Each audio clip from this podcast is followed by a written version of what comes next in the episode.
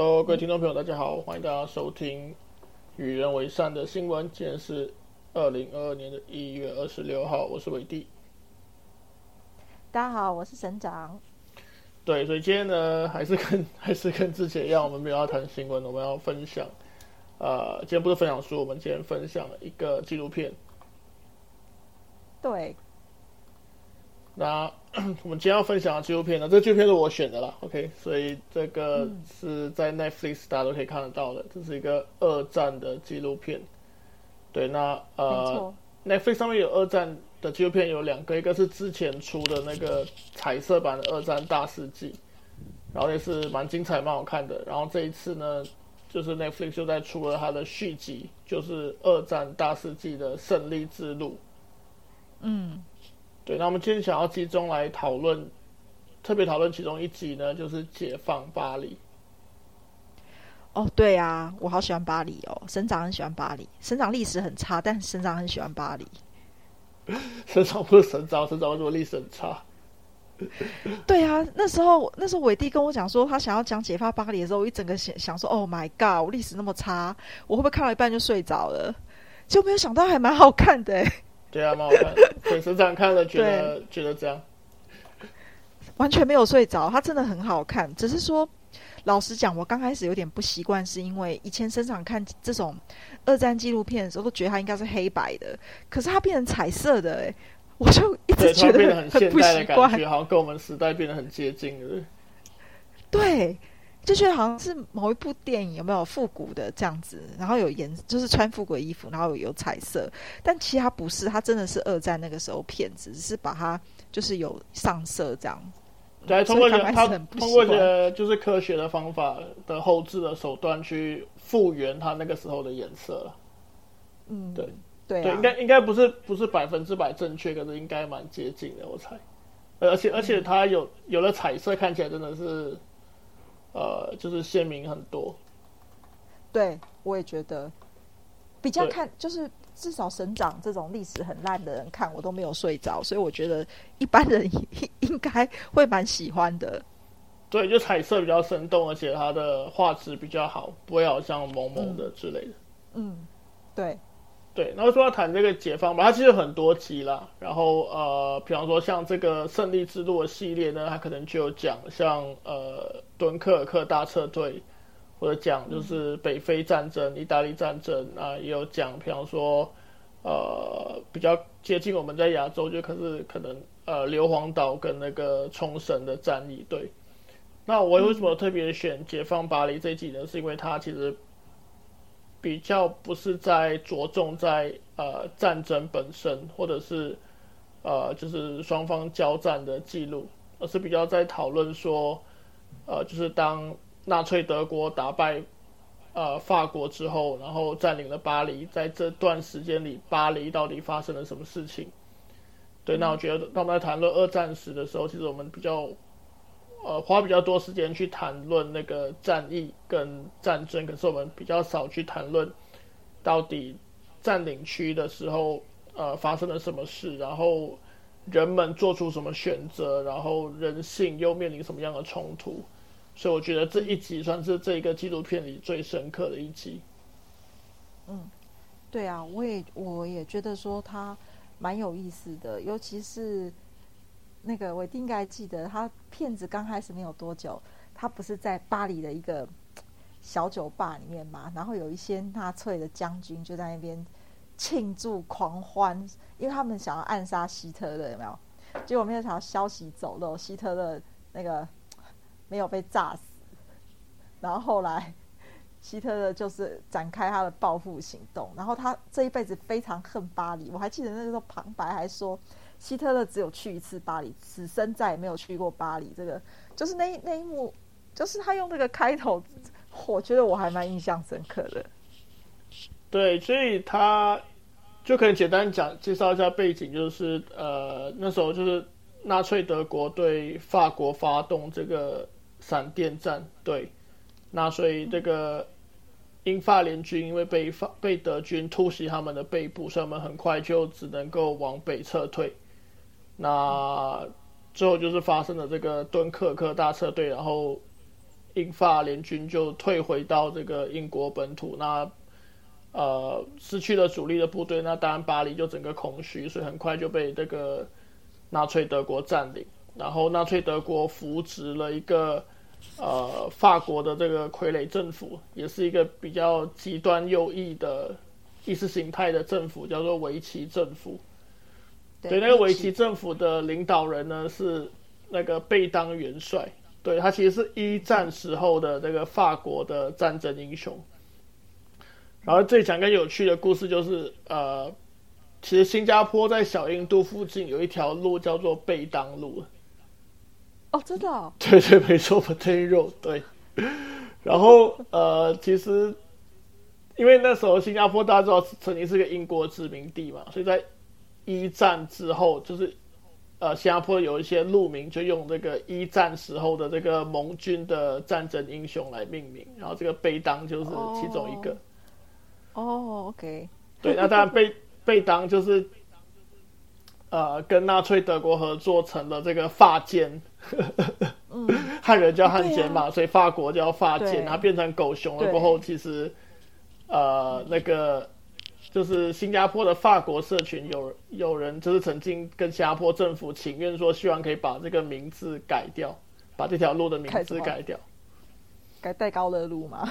对，类似都是改改带高乐路，可是就是不要再用这个战这个狗熊的名字这样子，觉得很羞耻。对，不过之后对，不过大家已经用很习惯了，所以那个路还还是在那边。对，嗯，对，就在小就在小印度附近，大家有是一条呃有很多旧建筑的路。对，大家如果有来新加坡可以去看一下。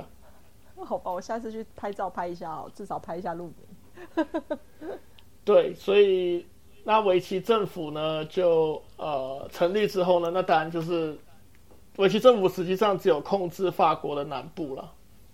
嗯，对，那啊，可是他们可能也有怎么讲？他们还是很有负责很多法国其他地区的内政事务这样子。那当然军事就是被纳粹德国所把持。对，那在那个环境下，法国人就有不同的选择了。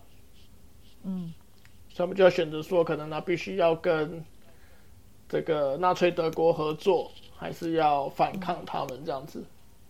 对，对，所以，呃，那那所以那个时候呢，那个呃，那个就是。就法国人的那个处境当然是很不容易了。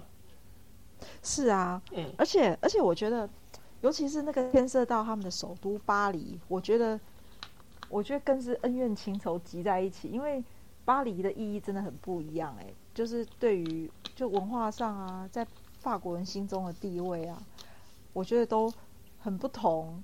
如果他今天落到那个纳粹的手里面，因为片子里面我还记得那时候。他有一幕啊，我一定应该有看到，就是纳粹德国的战车还有军队的民众开进那个巴黎城市的时候，你看巴黎民众在路边，他那个男生都哭了，有没有？就他们无法相信，他们伟大的城市就要落到落到那种就是非常卑鄙的纳粹手上的那个不甘愿的那种眼泪，这样那一幕还蛮，因为变成彩色，所以还看得到他们眼泪，还蛮清楚的，嗯。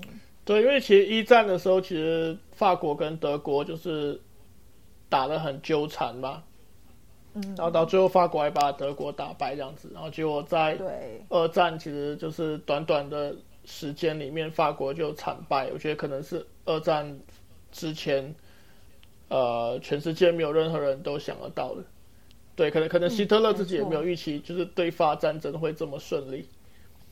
对，那而且而且希特勒占领。就是打败法国占领巴黎过很故意嘛，他就是在那个车厢里面，就是签署那个凡尔赛条约的。一战过后签署那个令法令德国感到屈辱的凡尔赛条约的那个车厢里，他特别在同一个地方，就是接受这个法国的投降。对啊，那个纪录片里面又把这一幕拍出来，然后我就看到希特勒就整个人非常的得意，洋洋得意的在那边笑的那个画面。对，然后那那时候法国是算是欧洲最繁荣的城市之一嘛，所以就成为那个就是纳粹军官就是在那边享乐的一个场所。然后他们打仗很辛苦，然后大家就会，他们就实行一个政策，就是轮流可以派驻到巴黎。那他们到派驻到巴黎那段期间，就好像是度假这样子。嗯，没错，夜夜笙歌的地方。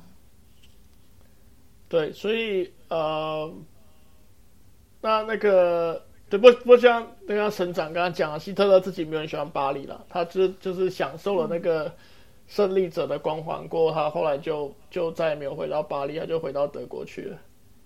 对，我觉得他可能在那边感受不到人民对他的崇拜跟爱戴吧，所以我觉得他也不太想留在那里，他只是想要征服这座城市，甚至可能把它毁灭，他都觉得无所谓这样。对，然后呃。所以，当纳粹德国占领巴黎之后，在法国人民之间也看到，就是。不同的人的选择的，有些人他们就可能选择冒着生命危险，然后成为那个反抗者，然后就是想办法偷渡一些情报，就是给盟军啊什么之类的，做做卧底啊，做策应啊。当然，他们被被抓到的话，当然就是会有生命的危险。嗯，没错。对，那可能有有一些人，他们就愿意成为这个。呃，所谓的配合者了，对，就所谓的发奸，纳粹的，嗯 用用我们华人的 语境，就是纳粹的走狗，什么之类的，对对。对啊，那个时候 Vichy government 就是维奇政府，就是扮演这样的角色，所以其实其实巴黎人应该是还蛮痛恨的那时候的维奇政府，就是因为因为其实虽然刚刚韦蒂也有啊，片子里面有演到说巴黎这个城市哦，虽然那时候变成。就是纳粹军官可以轮流去那边休息度假的地方，但是因为那些高级的深有深色场所啊，或者是说那些嗯粮粮食啦，吼好的东西，其实后来都被这些军官啊，吼还有所谓的 发奸拿去，但是一般的民法国的居民其实是越来越贫困哦，很多人的体重还因此减轻。哎，片子里面是不是有演到他们平均体重还一直少了几公斤啊？我忘记。对，没错，好像少了十多还是什么之类的。就后来随着那个战争的发展，当然物资就越来越匮乏嘛。对，那当然巴黎也是有一点就是饥荒的这个这个情况。对，嗯，没错。对，那呃，所以那个发间他们还是有组织的，他们有一个好像一个队伍、一个组织、一个团体之类的。而且，嗯，呃，这些所谓的发间团体，他们其实很多是自发性的，他们其实并没有真的被被纳粹德国强迫，嗯，所以有些就是纯粹就是可能认同纳粹的意识形态，有一些就是单纯的一种一种恶，一种他们可能就原本可能对一些。法国特特定，的可能在法国社会里对一些人不满，对，那可能利用这个纳粹德国占领的机会，他就靠着纳粹德国的力量来对来报复他们的私人恩怨，这样子。嗯，对，所以其实那那是算蛮算是蛮丑陋的。嗯，没错。对，那就是借我，嗯嗯，省长你说。对啊，就是借这种外部的力量来铲除自己原本，就是自己原本骄傲的对象，那种感觉很诡异。嗯，对我想这种事情可能，可能在很多地方、很多国家都有吧，可能也不是法国。对，对啊。不过我记得，我记得伟丁那时候，你应该对里面有一幕。景象应该，我记得你那时候说你很印象深刻，就是你还记不记得，就是那时候呃，好不容易那个呃，就是法国当地的那个反抗军，他们终于联络上戴高乐将军，而且是花了九牛二虎之力哦，因为那时候盟军其实是不太愿意路过巴黎来帮他们，就是帮助他们来抵抗那个呃，就是纳粹。的势力有没有？你还记不记得那一幕？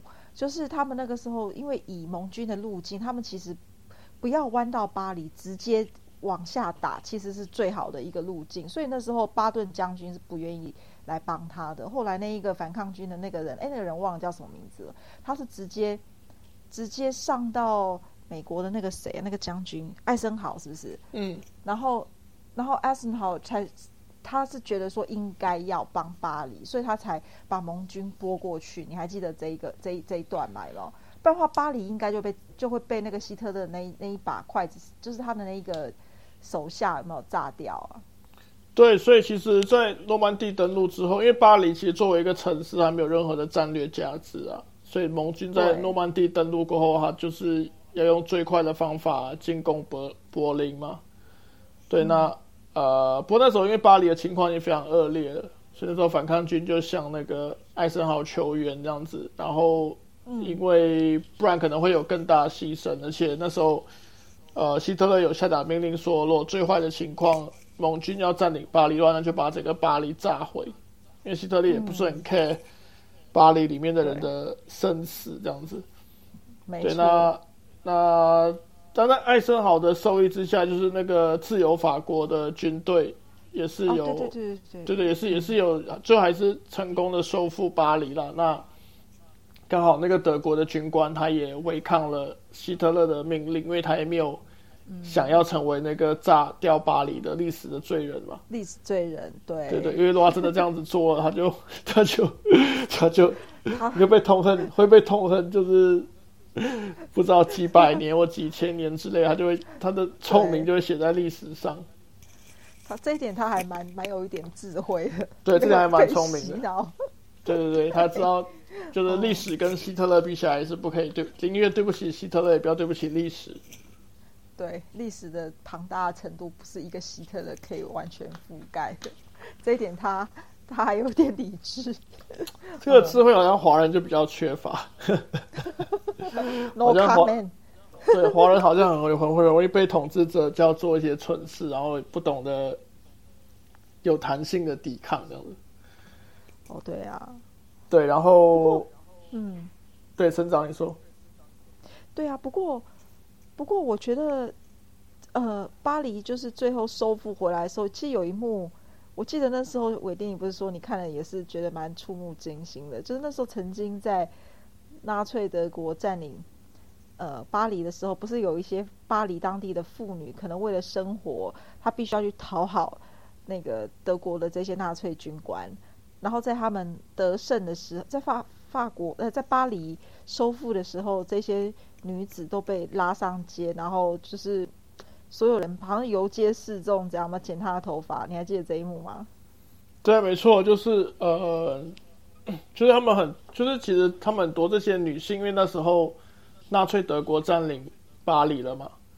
那在那个当下，你其实不知道纳粹德国会占领巴黎多久嘛？如果想象你是活在一九四一年的时候，所以大家可能会会觉得这个是新常态啊，可能纳粹德国会占领巴黎很久。对，那。那作为法国女性，当然她可能有一些人就会跟德国的军官有一些社交关系之类的。对，对，有些可能是真的在一起，有些可能只是单纯喝一杯酒什么之类的，或成为朋友什么之类的。对，那呃，所以当就是当整个战争的情势逆转了，法国快要被收复的时候，就。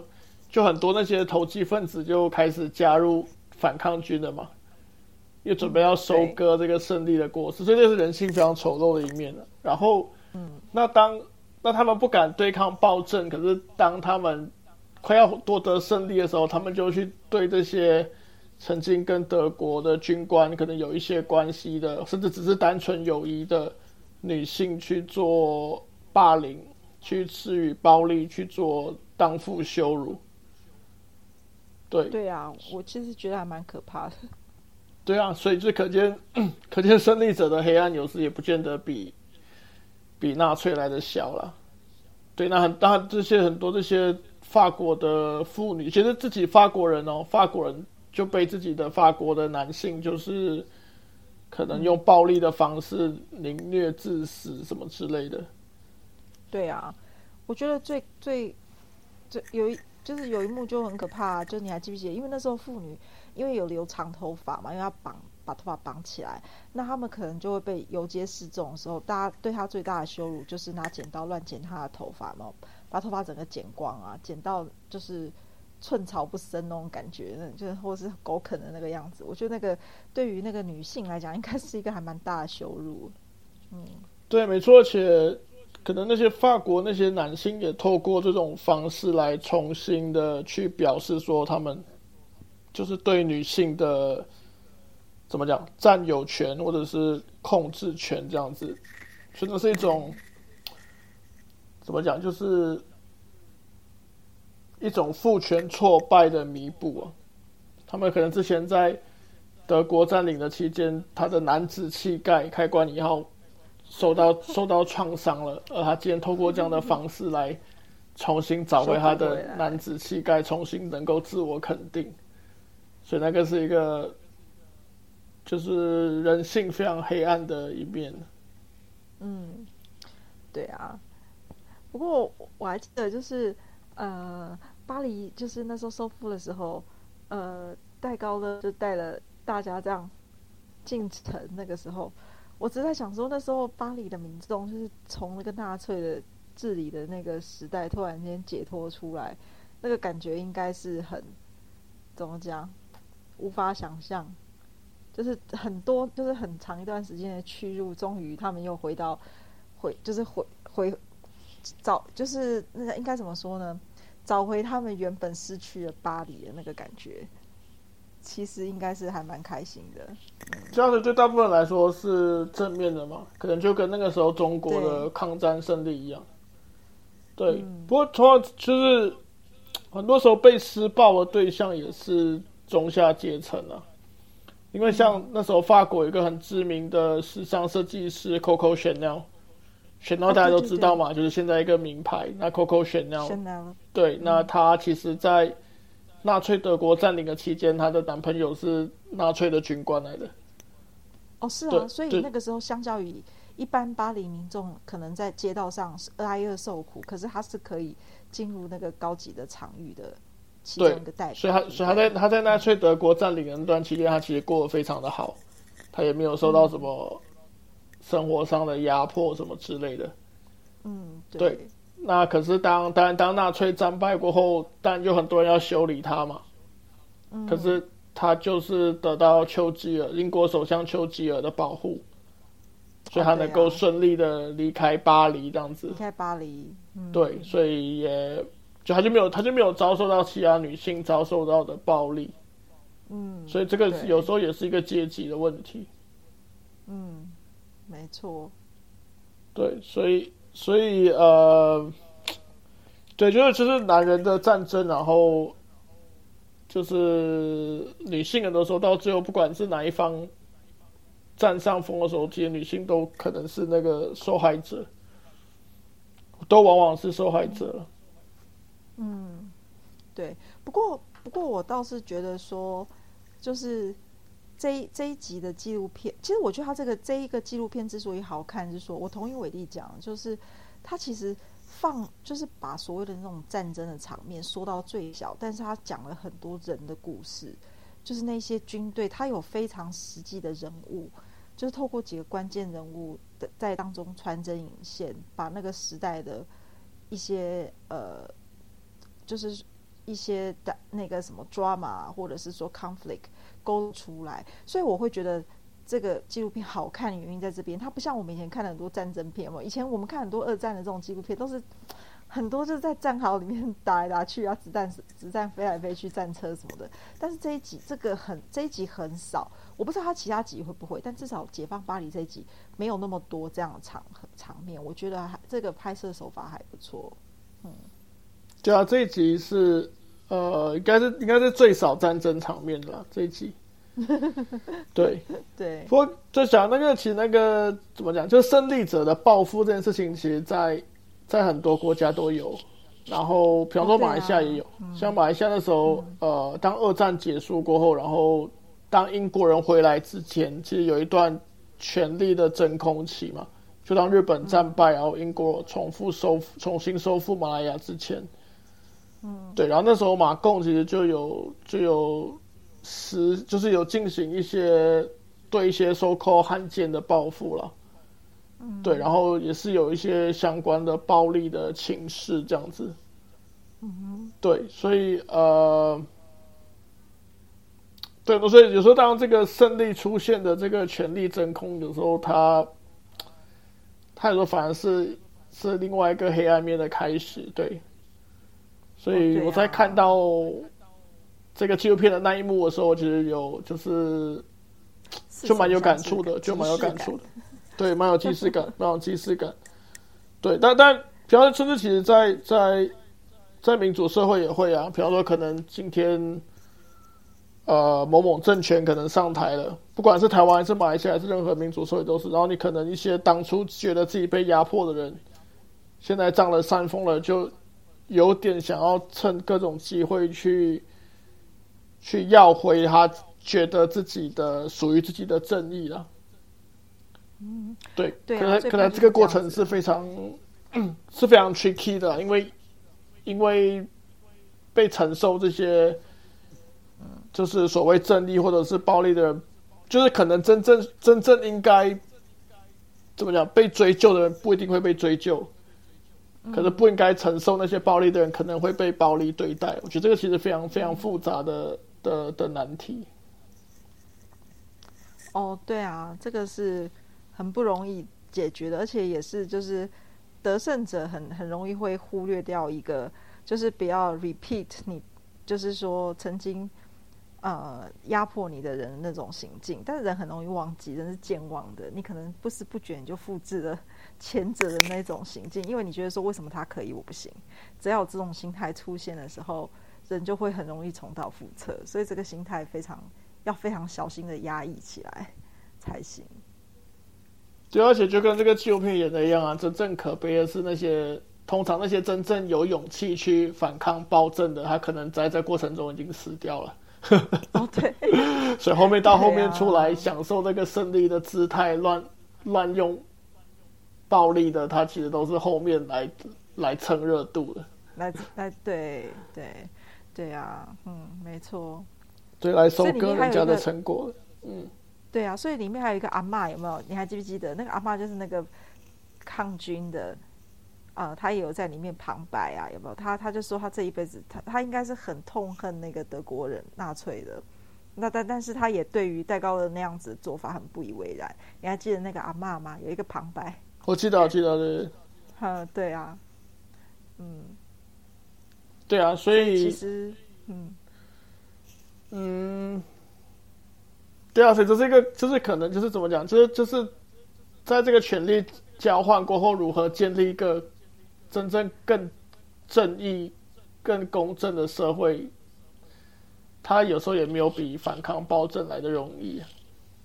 是啊，是非那是非常不容易的事情，因为因为你要建立一个新的政权、新的国家，你一定会有参照的对象，跟那个就是参照的对象嘛。然后你甚至你会非常用力的想要把过去曾经压迫你的人都赶出。